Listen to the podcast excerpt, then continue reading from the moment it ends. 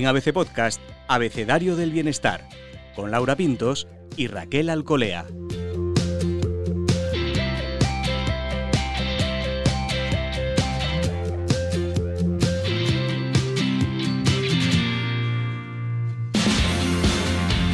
Bienvenidos, bienestarios. Soy Laura Pintos y en este episodio del Abecedario del Bienestar recibimos la visita de Marian García, más conocida por todos vosotros como Boticaria García. Ella es doctora en farmacia y graduada en nutrición y dietética. La conoceréis por su blog, por sus colaboraciones en la tele y en la radio y también por sus libros El paciente impaciente, El moco radiactivo y El jamón de York no existe.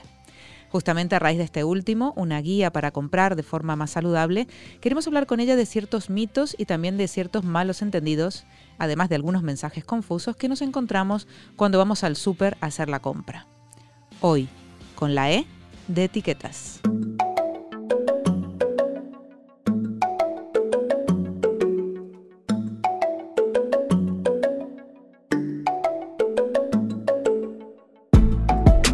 Acompaña como siempre Raquel Alcolea. Raquel, supongo que tu compra como la mía habrá cambiado. ¿Eres de leer etiquetas? Sí, ha cambiado. Desde que estamos en ABC Bienestar, todo ha cambiado. Horas en el súper. Bueno, no, es verdad, pero se genera un fenómeno curioso, porque eh, me pongo a leer alguna etiqueta y enseguida notas que alrededor empieza la gente, mm, a ver, tal. Y el otro día a una señora le dije, oiga, ¿usted ha visto cuánto grado de jamón llora? bueno, ha, hecho, han, hecho de nosotras, eh, pues eso, unas bienestarias. Este mundo nos vuelve un poco frikis, pero bienvenida, Marian. Supongo que está bien leer etiquetas. Es necesario, es muy necesario y poca gente lo hace en realidad. Nos detenemos en la letra grande y nos dejamos caer en esa trampa o esa, esa magia de la industria. Me gusta llamarlo magia porque hacen como el truco del mago. Te enseñan con la letra grande una cosa y mientras con una mano estás fijándote ahí, con la otra, en la letra pequeña, en los ingredientes, te están contando otras, ¿no? Y entonces hay que poner la lupa en, esa letra pequeña que nadie ve. Lo que pasa es que eh, si nosotras leemos etiquetas, pero para mucha gente esto agobia un poco, porque le da la sensación de que no sé lo suficiente, ¿no? Si me pongo a leer es que no entiendo, es que no, no tengo la astucia, no tengo los conocimientos para descifrar esta, esta serie de cosas que aparecen en la etiqueta. Y realmente es complicado, ¿eh? O sea, mm. realmente nadie debe sentirse mal por no saberlo porque nadie nos ha enseñado y se maneja una serie de términos pues que son desconocidos para la mayoría de la población y por eso surgió la idea de este libro, porque en el fondo, aunque no sea muy fácil leer todas las etiquetas, sí que hay unas pistas básicas con las que cualquier persona, sabiendo cuatro cositas, sí puede, bueno, que se le encienda una lucecita roja y decir mm, por aquí sí o por aquí no, ¿no? Y entonces esa es la idea, saber que la tabla nutricional eh, es diferente a la lista de ingredientes, porque la tabla son pues las columnitas, ¿no? Donde están las calorías que nos fijamos todos, que es en lo que nos fijamos. Pues eso es diferente a la lista de ingredientes donde están eh, de mayor a menor, porque están puestos por orden, ¿no? Entonces, saber que en la tabla nutricional, además de las calorías, nos tenemos que fijar en las grasas saturadas, en la cantidad de azúcar y en la cantidad de sal. Dices, bueno, ¿y, cómo sé? Bueno, pues algunas pistas, por ejemplo, la, cantidad de sal. La sal, ¿qué pasa? Que ahora estamos todos locos con el azúcar. Mm. Me parece que el azúcar es el veneno, el enemigo, eh, tal. Y no voy a ser yo quien defienda el azúcar, pero no nos olvidemos, no, yo voy más allá, digo, no, pero hay que acordarse de la sal. De la sal, porque hay productos en los que tiene menos azúcar, pero la sal hace que estén más ricos también. Entonces, por encima de 1,25% de sal, un alimento tiene mucha sal. Y por debajo de 0,25% de sal es poca sal, que es lo deseable. Entonces digo, bueno, pues la regla del 25. ¿Y tú qué te acuerdas?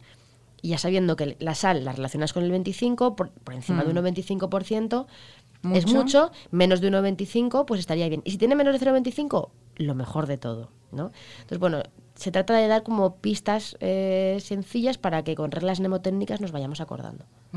Además, a través de esta guía del jamón de York no existe, has tratado de dar precisamente esas reglas de las que hablas, ¿no? Para que nos quedemos un poco con, con la idea.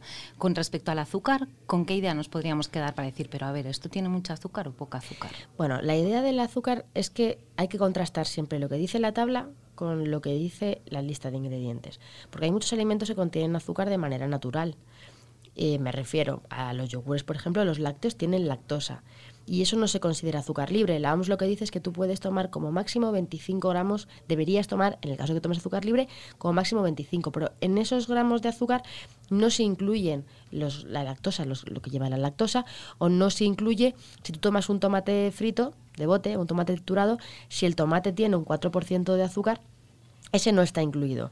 Entonces, si uno lee la etiqueta de un yogur, y ve que tiene un 4% de azúcar, pues tiene que estar tranquilo. Si se va a la lista de ingredientes, va a ver que no está la palabra azúcar. Por eso hay que mm. contrastar. Sin embargo, si vemos un yogur que ya lleva un 12%, un 10%, un 15% de azúcar, al contrastar con la lista de ingredientes, vamos a ver que ahí ya está la palabra azúcar o eh, jarabe de ágave, eh, fructosa y ya los 50 sinónimos del azúcar, que también los recogemos en el libro, en el fondo todo lo que acaba en osa, eh, la maltosa, la mm. destrosa, la fructosa, ¿no? Son sus primos hermanos. Mm. que claro, muchas veces no los asociamos, pero, pero lo son, ¿no? Y esa es un poco la idea, saber que no es lo mismo pues un azúcar libre, que es lo más importante con respecto a azúcar, diferenciar entre lo que es el azúcar intrínseco propio del alimento, como el de la leche o la fruta o las, o las verduras, y el azúcar libre, que es ese azúcar que se le añade voluntariamente, eh, el azúcar añadido que tú le estás añadiendo, ¿no? como cuando ya vos añades a un yogur, y luego el azúcar libre, que es el más complicado, que es el que está presente en la fruta, pero cuando le haces un zumo, lo liberas. Y cuenta como si fuera esos azúcares, eh, ese azúcar de la, de la, del zumo, si tú le quitas la fibra, ya sí te está contando como un azúcar que tú añadieras. Has mencionado al zumo y es uno de los alimentos malditos últimamente, ¿no? De repente nos hemos dado cuenta que el zumo malo, que mejor fruta. Claro, la fruta entera siempre y teníamos puesto, es que hay muchos alimentos como el zumo, los cereales de desayuno, ah, Por ejemplo. como los americanos ya pues, llevan un 30% de azúcar y el, y el zumo pues lleva al final un 10% de, de, azúcar libre cuando tú le quitas la pulpa. ¿Qué pasa? Que en 200 gramos de 200 mililitros hay 20 gramos de azúcar y si tienes que tomar 25 al día... Pues ya te has pues ventilado con el vaso. Pues ya, ya has llegado. Los niños tienen que tomar en torno a 17. Porque claro, los gramos van un poco en torno a eh, las calorías Deberían, porque si contamos lo que comen los niños, miedo me da. Bueno, yo tengo hecha la cuenta de un desayuno de un niño normal. Miedo ¿eh? me da. En la que le pones la leche con cacao normal y les das unas galletas. No te hablo de palmeras ni de donuts, no, unas galletas, unas galletas normales. Y, y un zumo y al final pues eso te suman 44 gramos de azúcar, un caso real. Y el niño no ha salido por la puerta que tiene que tomar 17 gramos y ya multiplicado por 3 y dices, oh, pues qué exagerada. Y entonces ahora vamos a las estadísticas. ¿Cuánto sobrepeso y obesidad infantil hay en España? Mm. Pues cerca del 40%. Mm. Entonces, antes, en los años 70, no, no teníamos estos índices de, obesidad y sobrepeso. ¿Qué pasa? Que pues con el desarrollo que tenemos actualmente, el aumento de los productos ultraprocesados, el cambio de la vida, todo es mucho más rápido pero bueno, no nos confundamos tampoco con esto porque hay una vuelta ahora a la repostería casera. La palabra casero también es una palabra que está muy pervertida. Si tú pones en Google bizcocho casero y haces la prueba, te sale receta de bizcocho casero. Pues la mitad de ese bizcocho es azúcar también. O sea que, que, sí, que el de tu casa no es de la industria, pero es que es azúcar igual. Sí, con eso nos pasa muchas veces que, bueno, como lo hacemos en casa no, no hay ningún problema, ¿no? Además, eh, has hablado antes del zumo. Eh, ¿Qué otros eh, alimentos se puede decir que, que, bueno, que siempre nos hemos creído que eran saludables? ¿Crees que habría que incidir en ellos para decir, oye, mm, que esto no es tan saludable como a veces hemos creído o nos han hecho creer por la publicidad? Sí, yo, el, el, tema de los yogures me preocupa mucho porque es verdad que los yogures también hay una industria importante en la que nos han hecho pensar que es que los necesitamos para aumentar las defensas y no hay ningún yogur que haya demostrado aumentar las defensas. Es verdad que les pueden añadir vitaminas, que sí que pueden eh, contribuir al normal funcionamiento del sistema inmunitario, que es lo que dice la legislación. y entonces tú poniendo el 15% de la cantidad diaria recomendada de esas vitaminas, tú ya puedes poner esa declaración nutricional en el envase. Pero la gente piensa que es por las bacterias y las bacterias lamentablemente no han demostrado con la evidencia científica que, que te vayan a poner como un toro, ¿no? que es bueno tomar probióticos, bien, pero que sepamos que esos yogures que vemos muchas veces, que los vemos en envases verdes y que son maravillosos, pues al final el yogur de toda la vida, el que yo llamo 343, que es 3% de proteínas, 4% de azúcar, 3% de grasa, suele ser más saludable que uno de estos con mucho marketing que al final llevan un 15% de azúcar, ¿no? Y ahí tenemos un, un punto. Y luego tenemos, pues, eh, luego al revés, luego tenemos otros, otros alimentos que la gente piensa que, que son malos y que, porque la gente ya mete una etiqueta de no, es que lo procesado es malo, ¿no? Es decir, bueno, es que ni tanto ni tan calvo. Luego tenemos los procesados, los procesados saludables, como puede ser pues unas lentejas de bote, eh, ¿Un atún? un atún en aceite de oliva virgen o al natural, eh, a ser posible. Lo- en, los, en los atunes, en, la- las conservas, que yo soy muy muy fan de las conservas, lo ideal es fijarnos en ese porcentaje de sal. El único peligro que tienen, entre Es que te comillas, lleven mucha sal. es que te lleves mucha, Mm. mucha sal. Que luego también ahí hay trucos, sobre todo con las verduras, pues las puedes lavar. Pero hay que saber, y eso también es importante, que ninguna de las conservas, ninguno de los eh, aditivos que llevan las conservas son tóxicos, están en las cantidades adecuadas y no hace falta lavarlas. Hay mucha gente que coge los garbanzos y los lava. Pues si tú los quieres lavar porque la gelatina que se forma o tal te da asquete, pues yo lo entiendo. Pero en general, las buenas conservas se cuecen ya en el bote, en la industria. Y entonces ese caldillo lo que tiene son vitaminas y minerales, o sea, que tiene chicha que la estás tirando, que no, no hace falta. Eso nos pasa a veces con el yogur también, esto del líquido del yogur, ¿no? Claro, Yo lo tiro solito. todo, da- Pero, y bueno, hay cosas saludables que, que están muy bien. Y luego hablas mucho del concepto que nos eh, hizo mucha gracia de los zorromostros, ¿no? Que es un concepto manchego que yo tengo que tirar aquí la pullita manchega porque mi familia es manchega, pero, pero el concepto de zorromostro de estos eh, procesadísimos ya, ¿no? Porque son el, el surimi y este tipo de cosas. el- la palabra esta que es como feo, desarreglado, yo la se suele aplicar a la ropa, pero para mí ya es para todo lo que es como un desastre. Y realmente es cuando tú ya has pervertido la naturaleza de un alimento, porque claro, pues eso, en unas lentejas de bote sigues viendo la lenteja, ¿no? O sea, sigue, sigue Sí. siendo esa, esa forma primaria, Mm. sigue estando ahí. En una salchicha, ¿dónde está el filo? ¿Dónde está el cerdo? Mejor no saber lo que hay ahí ¿no? realmente. Sí. Y, y, y en un surimi, que son las salchichas del mar, pues, pues pasa un poco parecido, porque el surimi al final lo que es es un, es un producto ultraprocesado que nos han vendido muy bien como saludable, porque muchas, en muchas consultas se ha recomendado como no es para dietas porque, porque tiene poca Calorías. calorías, tiene pocas calorías porque es un gel que tiene mucho agua. Mm. Entonces, cu- cualquier cosa que tiene mucho agua, en su composición, cuanto más porcentaje de agua, pues menos porcentaje de, de chicha tiene, ¿no? ¿Y qué es el resto? Pues es almidón y luego ese gel de pescado, que suele ser el pescado pues de baja calidad, porque el, el bueno no lo, no lo ponen para el surimi en general, y que de hecho la legislación no obliga a decir qué, qué pescado es, qué especie es, y de hecho la legislación dice algo así como es un producto que por sus características dista mucho de parecerse al pescado en su forma real. Entonces es como, ya te estoy diciendo, esto no- pescado parece, pero pescado no es, ¿no? Y luego que le ponen, pues, eh, sal, azúcar, eh, glutamato monosódico, ese potenciador de sabor, que ahí es verdad que ahora la industria ha sacado otros sin glutamato monosódico. De ella. Si es que el problema no es el glutamato. O sea, estamos muy centrados, nos, nos encanta buscar culpables. Mm. Nos encanta buscar, ah, el glutamato es malo. Si el glutamato lo que hace es que tú quieras comer más porque esté más rico. El glutamato no es tóxico, ¿qué pasa? Que se lo añaden a productos que nutricionalmente son una basura. ¿A qué le ponen el glutamato? Claro, pues a los quieres comer más de la basura. Claro, a los snacks, Mm. al, al fiambre. eh, Sí, no a las judías, ¿no? No, No. y si tú haces, claro, si tú haces una, una cata que yo le he hecho a ciegas en el súper entre dar un fiambre y dar un jamón cocido extra, sorprendentemente la gente se tira al fiambre, que es el de peor calidad. ¿Por qué? Pues porque lleva glutamato monosódico. Y es que ese sabor hace que esté más rico. Eso es lo que llevan las patatas de, de bolsa. Porque vamos. Eso es. Muchas patas de bolsa y sobre todo lo que son snacks, pues los ganchitos sí, estos sí. naranjas, Mm. este tipo de, de productos, que todos nos hemos pensado, ¿pero qué le echarán? Que, que comes gusta uno, tanto y no puedes parar. o esos frutos secos que vienen envueltos en tal. Y dices, ¿qué le echarán que no puedes parar? Pues eso, lo que le echan es por un lado el glutamato y por otro lado el azúcar. Y lo que hace es que eso cuando tú te lo comes, en tu cerebro se libera dopamina. La dopamina se libera cuando tú mantienes relaciones sexuales, cuando tú tienes eh, adicción a las drogas o al juego, es ese clic de quiero más, quiero más. O sea, tengo una sensación de placer y quiero repetir. Eso es lo que hace la dopamina.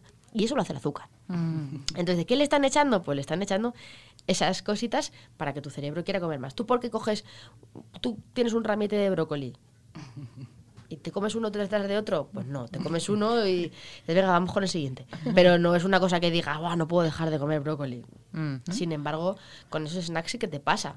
Que Total, total, total. Que levante la mano quien puede resistir a una... Pues nada, nada. ¿Quién puede comer una patata de una bolsa? imposible. Imposible. Luego se habla de esas pequeñas adicciones que tenemos todos, ¿no? El hambre emocional, de comer de forma Mm. emocional.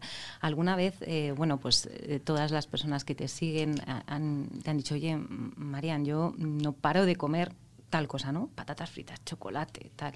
¿Hay alguna explicación a esto? ¿Podemos dar algún consejo para ayudar? Claro, es que la, alimentación está vinculada directamente con, la parte psicológica y con la ansiedad y con las emociones. La ansiedad, al final, eh, lo que hace cuando tú comes es te genera un sentimiento de placer que aplaca y además son hormonas que están muy relacionadas también. Entonces tú consigues aplacar esa sensación de desasosiego muy puntualmente con la comida, pero en cuanto se pasa tienes que volver otra vez a Tienes empezar. dos problemas, el Claro, tienes- anterior y lo que te has comido. Exacto. Y, y eso, por supuesto, que está estudiado y muchas veces el abordaje nutricional se trata con psicólogos eh, también. Y por eso ahora, que está muy de moda y se está hablando muchísimo del ayuno intermitente eh, y de estas tendencias, y, y esto es bueno o no es bueno. O sea, aparte de la evidencia que pueda haber, que sea más o menos limitada, es verdad que hay gente que el ayuno le va bien porque deja de comer 16 horas al día. Cuando tú ya has pasado dos semanas, dos semanas a un mes, el organismo se adapta y se acostumbra y no tienes hambre, no se genera hambre durante esas horas. Y hay mucha gente para la que ese sistema le adapta mejor que comer varias veces al día porque dice yo ya me limito y sé que todo lo que voy a comer, como si fuera un ramadán, lo Mm. como en estas horas en concreto. Y sin embargo hay gente que se levanta y o desayuna o, o llega al trabajo que se come el primero que pilla delante por los pies. Entonces, por eso todo esto tiene que estar siempre supervisado por un nutricionista y eso es muy, muy importante porque en el fondo, pues eso, para cualquier cosa vamos a médicos o especialistas y lo de la nutrición parece que todo el mundo sabe y hay generada, bueno, pues toda una industria de intrusismo que no está haciendo nada bien. El gran tema, adelgazar, ¿no? Claro, y, y- y yo me pregunto a veces, ¿es comer sano, comer bien, hacer esta compra bien, es sinónimo de adelgazar o de estar en tu peso? Bueno, es que esto, mi paisano José Mota, que dice mucho lo de las gallinas que entran por las que salen, Mm. pues lo que hemos descubierto eh, a lo largo del tiempo es que esto realmente no es así. Eh, no es así porque no es la balanza de tú lo que comes y tú lo que gastas Mm. y entonces si yo gasto más hago más ejercicio y entonces así que es verdad que tú para perder peso necesitas un déficit calórico y las dietas hipo- hipocalóricas est- están ahí pero sí que es verdad que no, no todas las personas adelgazan igual y que hay otros factores implicados entre ellos se hablaba mucho antes del metabolismo, si lo tienes Mm, rápido, si lo tienes lento, y ahora de lo que hablamos y de lo que se va a hablar mucho es de las bacterias y del microbioma. Y entonces lo que sabemos es que hay eh, distintas, hay muchas bacterias, pero principalmente en este sentido hay dos, unas que se llaman bacteroidetes y otras que se llaman firmicutes. Y las personas que tienen firmicutes, esas bacterias lo que hacen es, son capaces de extraer mucha más energía de los alimentos. O sea, tú imagínate, te comes una pizza Imagínate que esas bacterias, me lo invento, van a extraer el 80 al 90% de la energía de esa pizza. Mientras que si tú tienes bacteroidetes, eh, a lo mejor solo aprovechas el 60. ¿Qué pasa? Que si tú tienes muchas firmicutes, estás fastidiado, ¿no? Porque vivimos en el primer mundo y tú, pues claro, si no fueras a comer nunca, pues te vendría muy bien tener bacterias que extraen más energía. Pero si no, como es este caso, eh, al final comiendo lo mismo, estás extrayendo más energía. Mm. ¿Y esas bacterias de qué dependen? Pues realmente depen- dependen de lo que comes. Porque los alimentos hiperazucarados y los alimentos con muchas grasas son los que favorecen a las bacterias firmicutes y se cargan a las bacteroidetes. Si tú quieres tener muchas bacteroidetes, tienes que comer alimentos ricos en fibra, ¿no? Eh, que es como su, su pienso, eh, su pasto. Entonces, todo esto es, pues todo esto que se habla de los trasplantes de heces, Sí. que ahora se han prohibido porque claro también estamos insertando Otras genoma y tal pero sí que es verdad que se han hecho estudios y tú coges a personas que tienen muchas firmicutes y les trasplantas bacteroidetes y si esas personas comen como deben comer Va mejor. para darle a esos bichos lo que tienen que comer sus bichos, esas personas pierden peso. Y también al revés, se ha dado a poblaciones que comían estupendamente eh, mm, una, una dieta de cafetería y al final la microbiota les cambia. Les cambia y acaban teniendo más firmicutes. Entonces, no se sabe muy bien qué fue antes el huevo o la gallina. Hay una predisposición genética a unas y otras, pero que nuestra alimentación influye también en esto, pero que tu carga que tú tengas de tu microbioma también. Entonces, ahí no es, claro, yo como que no son las calorías que entran y salen, o sea, es que hay una historia. Y ese microbioma, dices, bueno, lo del trasplante de heces, por ejemplo, pero ¿cómo se regenera? ¿Habría que limpiarlo? Esto también se habla ahora, ¿no? De hay que limpiarlo, hay que Claro, eso es, un, eso es un error, porque realmente todas las, las dietas depurativas o las limpiezas de mm. colon y tal, mm. cuando arrasan, arrasan con lo bueno y con lo malo. Entonces realmente esto no funciona así, de vamos a ramplar con todo, no tiene ningún sentido. Se han propuesto también varias cápsulas, suplementos, eh, en los que te dan vía oral esas supuestas bacterias que van a competir con las firmicutes y eso se ha visto que realmente no ha funcionado porque realmente es difícil que los probióticos lleguen en perfectas condiciones al intestino donde tienen que llegar. O sea, ahora mismo esto se está estudiando, pero no, no tenemos nada que tú puedas ir a decir, venga, me hago una depuración, me tomo esto. No. Que sepamos que realmente, o sea, esto son investigaciones, líneas que hay y que lo que mejor podemos hacer es preocuparnos de lo que sí que sabemos, que es que comiendo alimentos integrales, o sea, con más fibra, favorece las bacterias buenas y que comiendo menos eh, azúcar vas a evitar que se pongan gordas las bacterias malas, ¿no? Que al final es lo que ya sabemos, pero tampoco lo hacemos, con lo cual no está más recordarlo.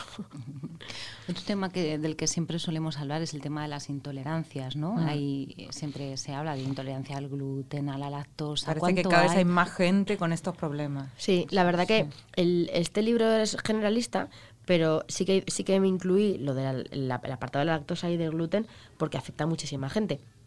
La lactosa en torno a un tercio de los españoles puede tener intolerancia a la lactosa. En distintos grados hay gente que no va a soportar, no va a poder tomar nada de leche, pero a lo mejor sí yogur o queso, ¿no? Entonces hay que diferenciar porque una intolerancia, el grado puede ser variable, una intolerancia a la lactosa significa que tú no tienes lactasa, no tienes las enzimas que son capaces de comerse la lactosa, entonces las bacterias se encuentran con, la molécula gorda en vez de la que la parte en dos y como no se la pueden comer, pues se lía a tirarse pedos y te inflas tú. Básicamente es el, resumen de lo, de lo, que pasa. Eso te genera un malestar y no es, y no es agradable, pero no tiene tanta, tanto problema como eh, una celiaquía o una intolerancia al gluten no celíaca, porque este, esto, aparte de las molestias, genera un daño celular que puede acabar en, un carcinoma. ¿vale?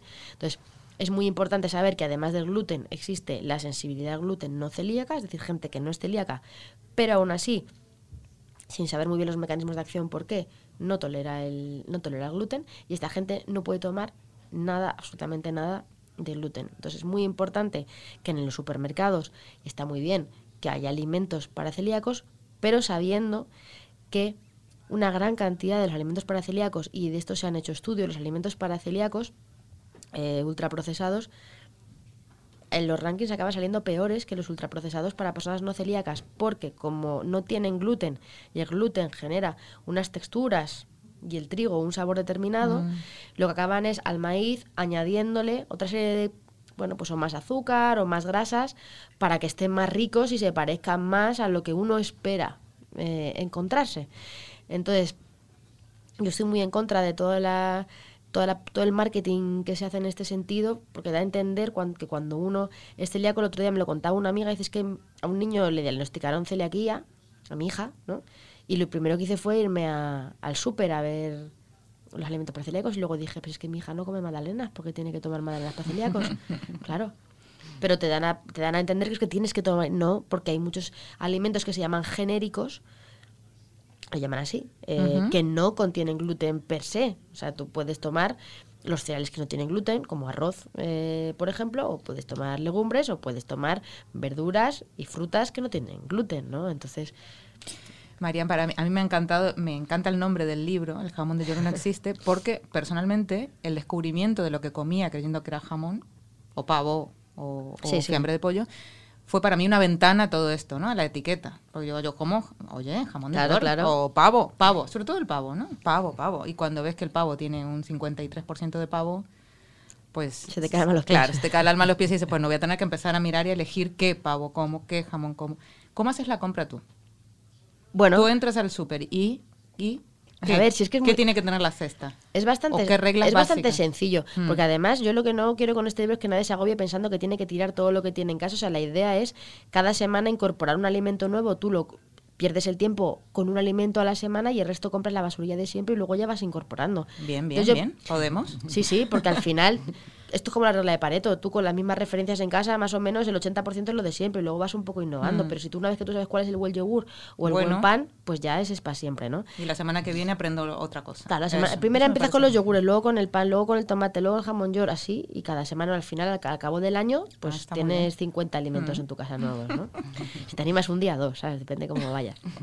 La cuestión es que yo creo que, o sea, la, la alimentación, no hay alimentos, no hay ningún alimento que sean imprescindibles. Mm. O sea, por ejemplo, si me preguntas a mí, ¿qué no falta en tu carro en la compra? Pues a, a mí, por ejemplo, no me falta leche, en mi casa se bebe leche, pero no quiere decir que la leche sea imprescindible, porque se puede conseguir el calcio de otros alimentos. Mi hija, por ejemplo, no le gusta la leche, toma más yogures en vez de lácteos. Pero sí que es verdad que yo, en mi casa, y hay cosas que son muy básicas y es que dos tres días a la semana tomamos legumbres creo que tenemos que aumentar muchísimo el consumo de, de legumbres hablamos mucho de la dieta mediterránea Mm.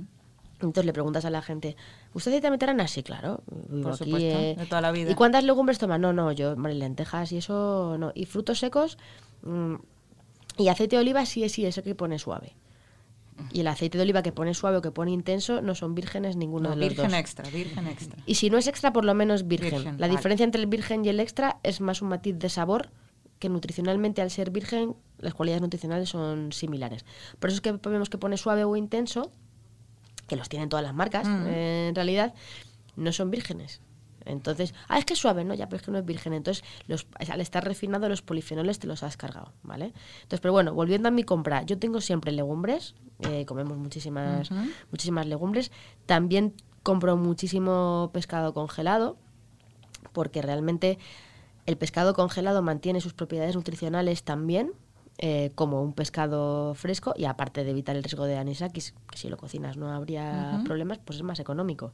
¿no? O sea, yo soy muy fan de los ultracongelados en todas las versiones, ya sean que el fresco, las verduras frescas es mejor y que sean de proximidad, bien, pero tú tener unos guisantes y poderlos echar a la sartén. También ser realista, ¿no? Con el tiempo que uno tiene y la vida. Exacto, Mm. exacto.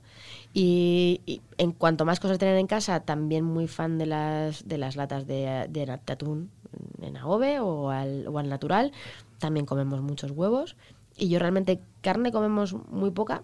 eh, algo de algo de pollo y tal, pero, pero poquito. Y cereales integrales, eso sí. Eso sí que conseguí en casa cambiarles a todos el pan del desayuno Pan integral. pan integral, que el primer ingrediente sea harina integral en al menos un 70%. Eso es importante porque ya empiezas el día nutricionalmente de, de de otra manera.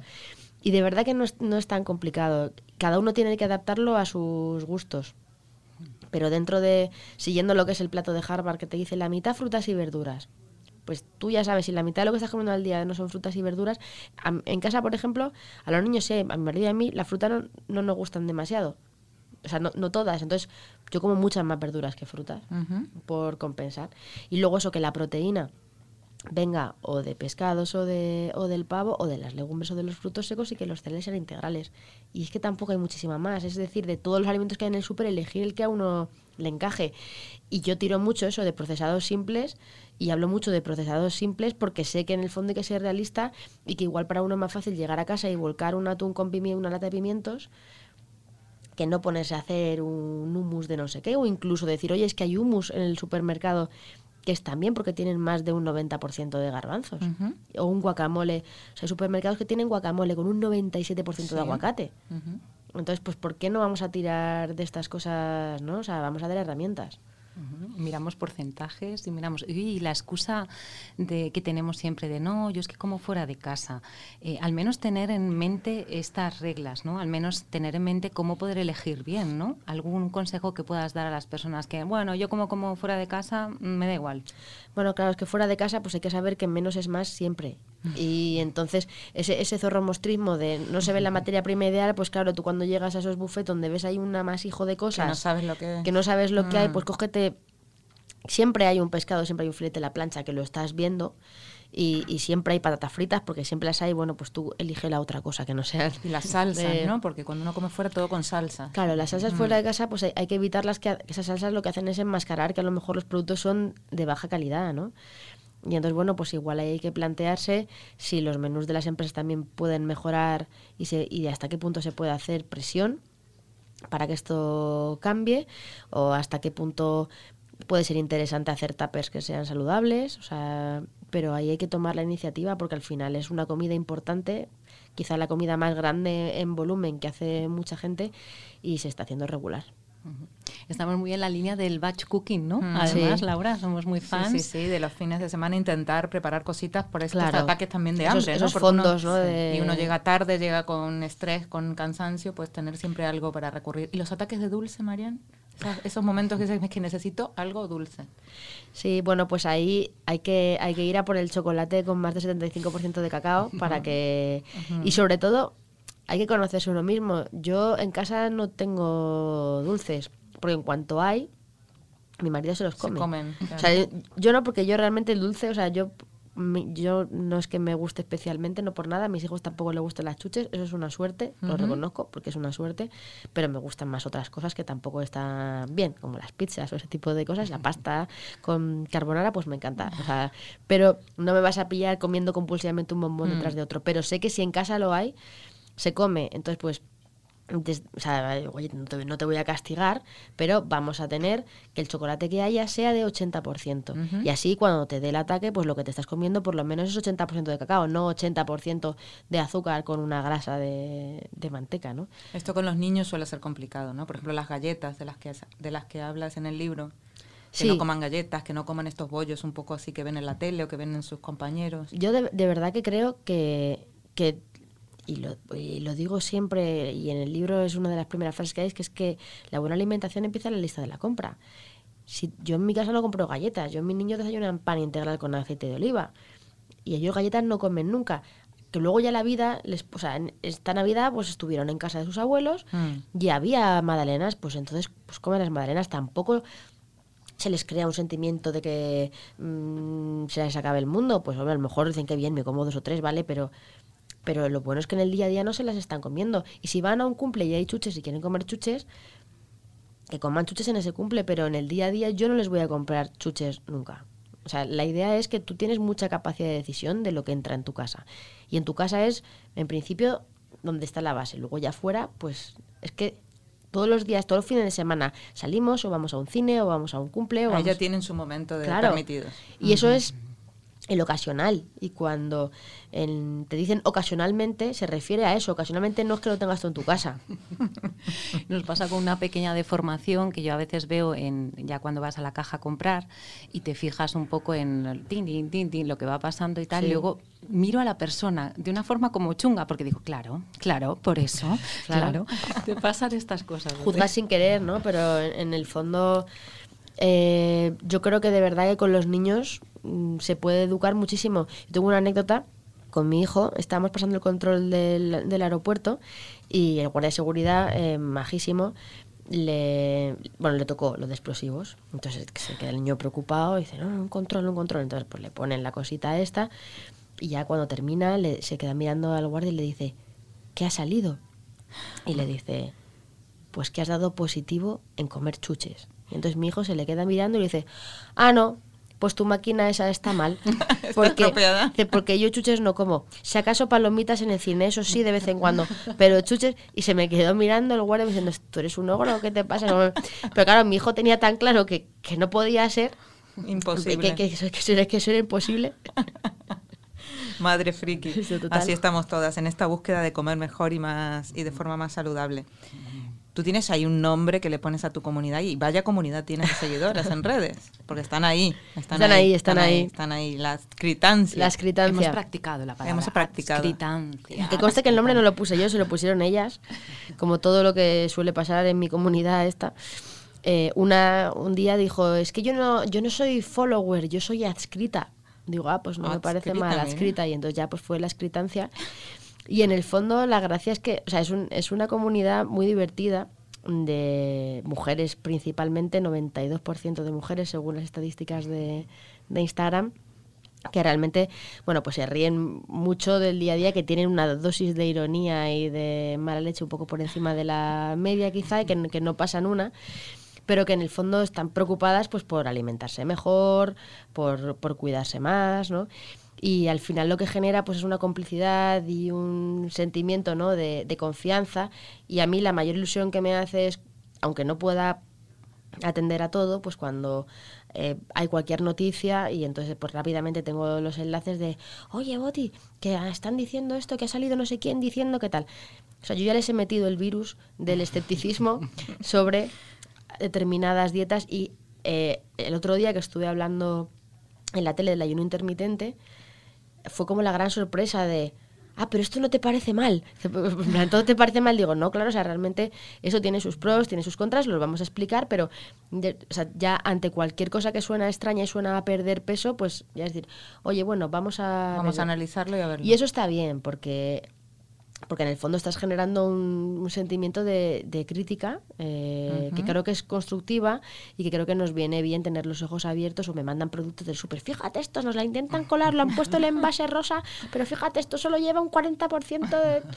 Y, y yo la verdad que se lo debo a Instagram, porque es verdad que Instagram es una red social que es perversa en muchos sentidos, pero para crear comunidad está muy bien, porque el tema de los stories, eh, aunque sea adictivo, te permite conectar muy bien y, tener mucho contacto con, la gente. Y, que para mí ha sido diferencial a la hora de, hacer divulgación, porque yo hacía una divulgación, bueno, y en el blog, y en Twitter, y en Facebook, pero que era más unilateral, y esto me ha, me, ha, permitido generar muchísima más conversación mm, con la gente y hacerlo todo, pues eso, de manera más, más coral y creo que es positivo.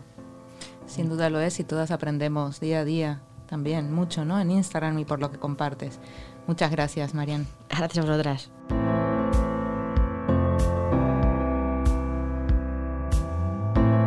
Raquel, ¿con qué te quedas de esta, de esta conversación? Bueno, siempre es un gustazo escuchar a Marian en cualquier lugar en el que habla, pero mira que hoy me ha sorprendido algo que todavía no había, no había podido escuchar, que es el tema de las bacterias las bacterias estas buenas y malas, yo ya les he bautizado así porque con el nombre todavía no me he quedado, pero bueno, a cuidar, me comprometo un poco a cuidar mis bacterias buenas con, cuidando la alimentación y eso, y eso creo que es un, buen comienzo.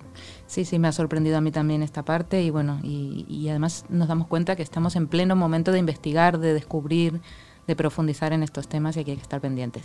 Y yo de su libro además, bueno, me he aprendido lo de los E, de las etiquetas, que eso me... Y me ha gustado muchísimo lo de un alimento por semana.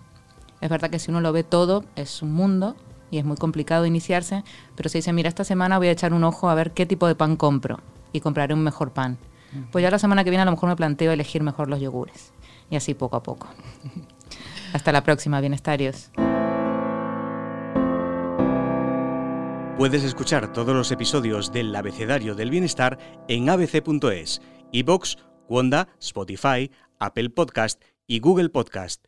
Y no te olvides de seguirnos en las redes sociales. ABC-Bienestar.